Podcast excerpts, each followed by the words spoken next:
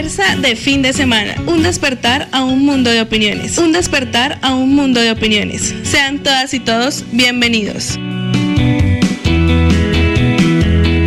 La conversa de fin de semana. Dirige Omar Orlando Tobar Troches. La conversa de fin de semana. La conversa de fin de semana. Un despertar a un mundo de opiniones. Sean todas y todos bienvenidos.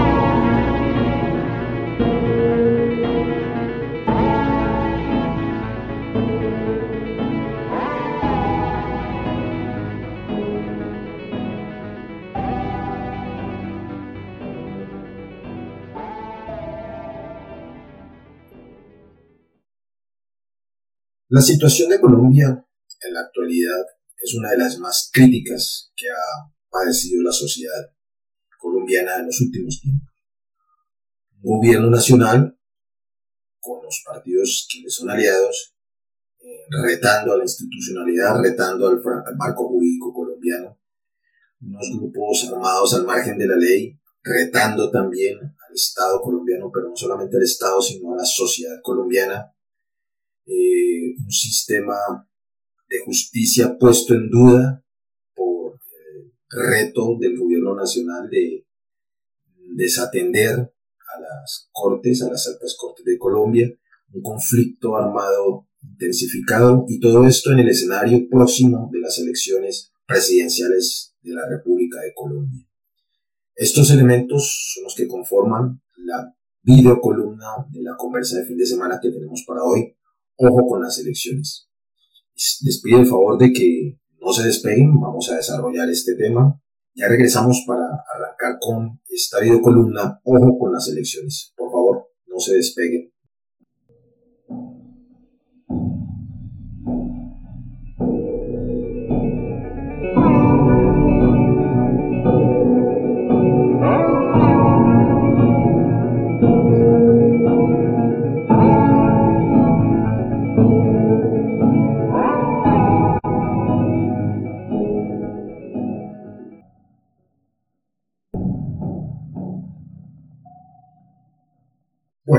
Ustedes en la promo cómo el centro de el acontecer que movió la opinión pública durante esta semana fue el sonado caso de la extradición express de alias Otoniel, cabecilla del clan del Golfo, hacia Estados Unidos. En una medida que si bien es cierto era de extrañar, no sorprende, no, debería sorprender, eh, debido a que ya había sido anunciada con anterioridad, sí causa, se llamó la atención por el repentino, la repentina materialización de este aviso de extradición de este cabecilla del grupo paramilitar narcotraficante del clan del Golfo. Pero veían ustedes en la presentación que pareciera ser que hay un, una especie de hilo conductor, o así lo vemos, por lo menos aquí en la caja, en la conversa de fin de semana, respecto a, a todo el acontecer, toda la crisis social, pero sobre todo política de Colombia en este preciso momento. Tres elementos mm, creemos que son los eh, que se juntan o que forman este hilo conductor de esta coyuntura preelectoral. Mm, primero, la desinstitucionalización del Estado colombiano, eh, caracterizado en este reciente episodio el triunfo, por llamarlo así de alguna manera, entre comillas, del uribismo en el poder actualmente, eh, al lograr que no pasara la moción de censura en contra del actual ministro de Defensa, Diego Molano, y creemos nosotros que también en la cúpula militar de las Fuerzas Armadas de Colombia, a raíz de la serie de desaciertos que han tenido como trágica consecuencia la muerte y la desaparición de civiles en medio de estas operaciones confusas de las fuerzas militares supuestamente en contra de los grupos armados ilegales. Eh, una vez más, las fuerzas de derecha se impusieron, generando en la opinión pública la sensación de que la institucionalidad no sirve o que efectivamente se ha debilitado de forma tal que ya quien en apariencia rompe la normalidad, sobre todo los funcionarios del, del Estado, se van en contra de la normatividad la legalidad no tienen ninguna responsabilidad política y mucho menos penal o administrativa. Segundo, el proceso que ya les mencionaba de la extradición de alias Otoniel. Y tercero, el proceso eleccional. Pero vamos a rápidamente a tratar de, de, mencionar cómo, cómo, estas tres cosas podrían, podrían, podrían estar unidas eh, según nuestra, nuestra muy humilde manera de ver eh, esta coyuntura.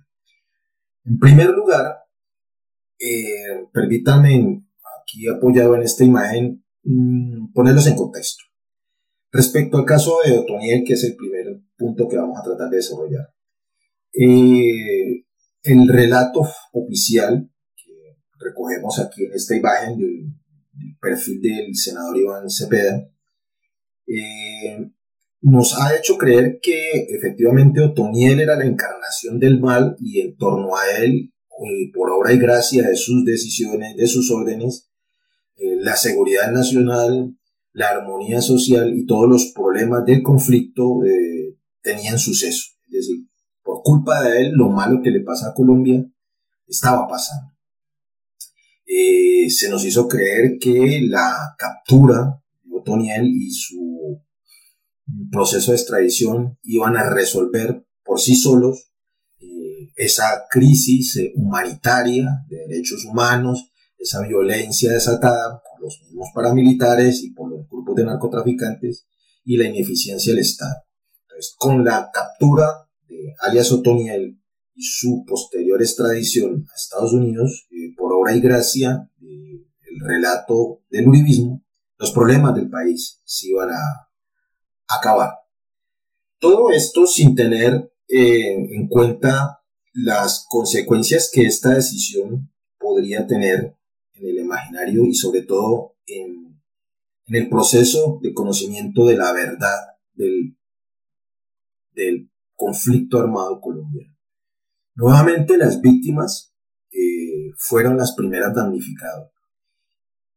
Justo cuando ah, alias Otoniel empezó a dar su versión frente a la JEP respecto a los nexos de este grupo paramilitar del clan del Golfo o autodefensas gaitanistas, como también se hacen llamar, con algunos miembros del Estado, con algunos gobernantes, alcaldes, políticos y empresarios de Colombia, justo en este momento, entonces cuando eh, otro capítulo triste del conflicto armado eh, em, se iba a empezar a desvelar eh, para llevarle a las víctimas esa cuota de verdad que, hace parte de la reparación.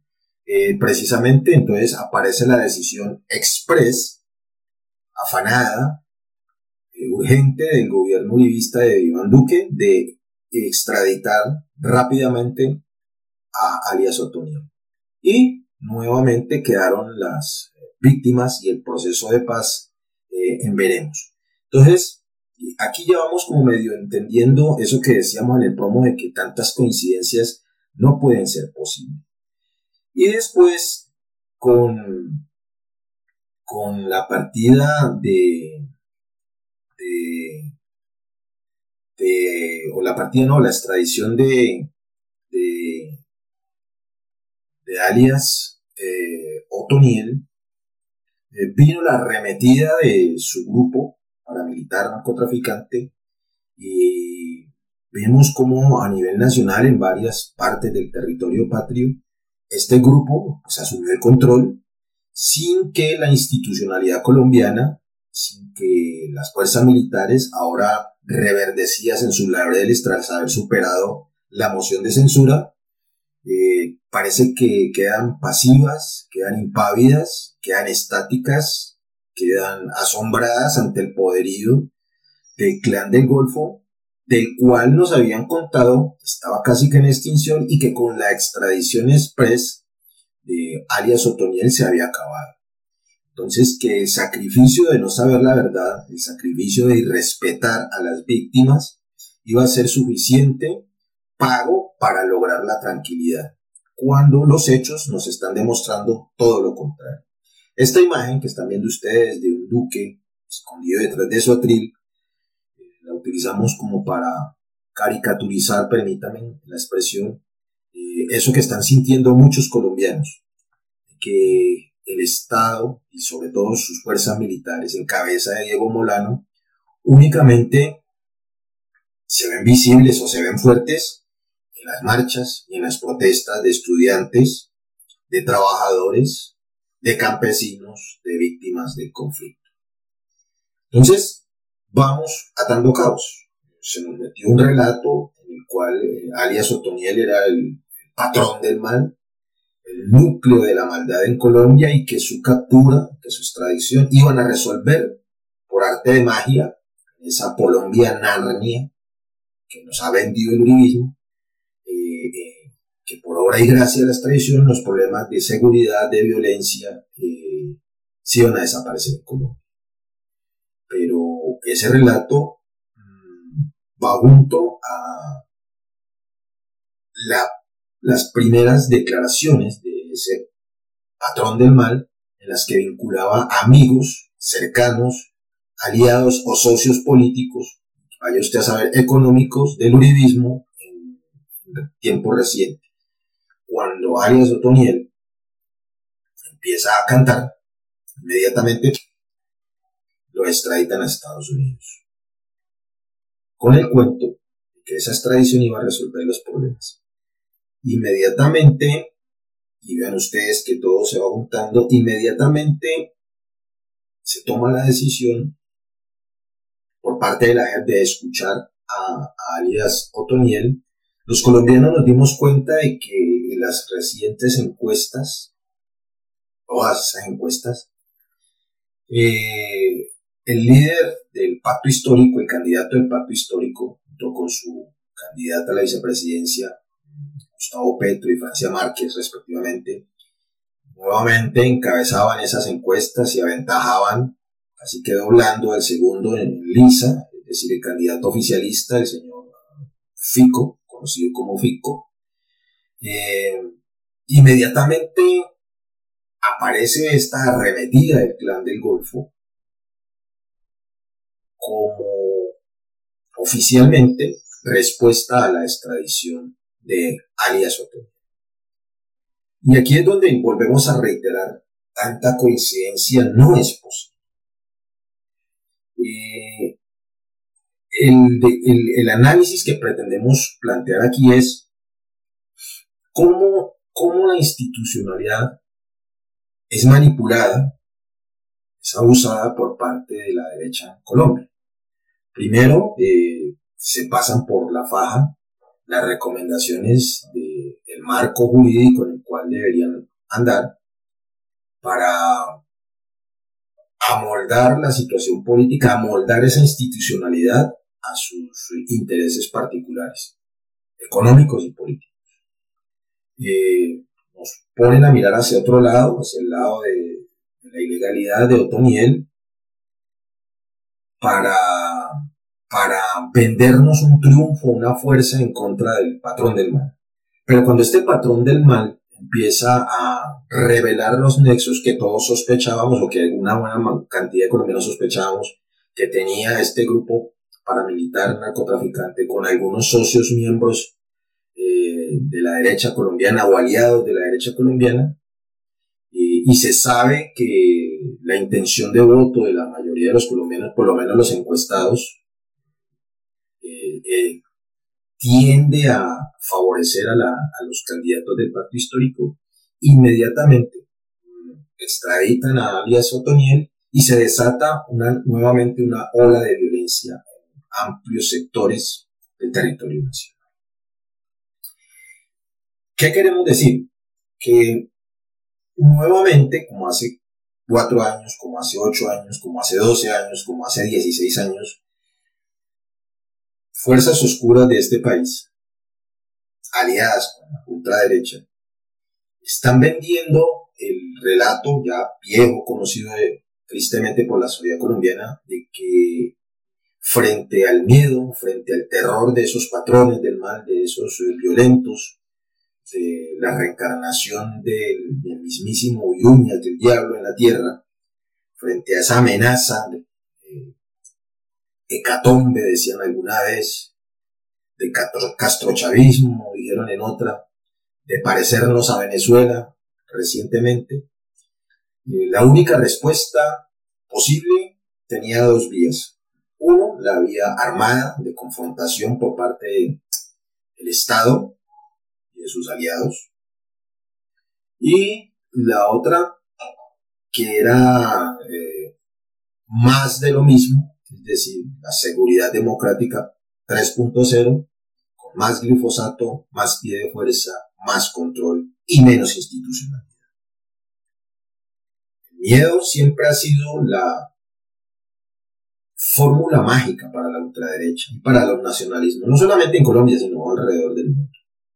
Nuevamente estamos viendo cómo en Colombia, ante un escenario que no es favorable, en que la opinión pública que se ha expresado en las calles, que se ha expresado en los medios de comunicación, que se ha expresado aquí a través de las redes en contra de este establecimiento que sigue ofreciendo lo mismo, acude a la vieja fórmula de manipular la información, de montar un relato que distraiga la atención de la opinión pública para empezar a sembrar los elementos necesarios del miedo, de la desinstitucionalización y la necesidad de un Estado fuerte o de un gobierno fuerte que vuelva a poner orden en todo este caos que las fuerzas oscuras de la derecha han venido generando ante un escenario poco favorable de perder las elecciones. Entonces, por eso esta vida columna la titulamos Ojo con las elecciones sin ser profeta del, caos, sin, decir que somos partidarios de las teorías de la conspiración, sí es muy claro y sí es muy evidente eh, que todos los elementos que hace 20, 16, 12 y 8 años se jugaron en las elecciones, nuevamente son sacados en el escenario electoral para sembrar miedo, para sembrar confusión, para dar la imagen de, esa, institucionalización y la necesidad de un hombre fuerte, de un gobierno fuerte que venga a poner orden. Y detrás de bambalinas, eh, seguir ocultando la ineficiencia de estos gobiernos y seguir eh, ocultando su intencionalidad de volver trizas la paz. Las víctimas siguen siendo las de menos, las muertes son las de menos, Aquí lo único importante, comillas, es la productividad del país, el crecimiento económico, así sea de unos pocos, y lo demás no importa. Lo importante es la seguridad democrática, versión 3.0, más de lo mismo, y atajar la amenaza de Castro Chavismo. Creemos, finalizando ya esta columna, que es necesario que las ciudadanías decentes de este país estemos atentos y no sigamos cayendo en la trampa de este relato de ficción, de suspenso, de terror, que nos han vendido como cierto durante casi 20 años, y nos demos cuenta de que, extrañamente, coincidencialmente, cada 4, cada 8, cada 12, cada 16, casi cada 20 años, estos mismos acontecimientos se repiten cada vez que las fuerzas progresistas de este país eh, tienen algún chance de llegar al poder. Eh, creemos que ya es tiempo de que el colombiano de promedio, ustedes, nosotros, nos quitemos el velo que nos mete miedo y empecemos a decidir de una vez por todas el cambio que necesita este país. Unos elementos de reflexión, eh, unos elementos de observación, sin, sin mayor profundización, necesitaríamos más espacio, pero para darles otra perspectiva diferente a la que se nos están vendiendo como relato oficial a través de los medios masivos de comunicación que creemos nosotros están aliados para construir este cuento de miedo para que los colombianos volvamos a elegir más de lo mismo. Los invito a que desde allá donde estén conectados ustedes, eh, comparen, contrasten, eh, analicen, se adhieran o rechacen eh, estas mínimas observaciones que hacemos desde acá, de la provincia donde generamos la conversa de fin de semana. Por hoy no es más, no quisiera quitarles más tiempo. Queremos, eh, antes de despedirnos, agradecer a quienes le han ayudado la conversa de fin de semana, quienes han vinculado a la campaña de una vaca por la conversa. Agradeciéndoles a ustedes por su paciencia, por su generosidad, queremos despedir esta eh, conversa de fin de semana del día de hoy invitándolos a que aquí ocho días, si no pasa nada extraordinario, nos volvamos a conectar en esta conversa virtual. Eh, no es más, cuídense mucho, muchas gracias por estar en la conversa de fin de semana.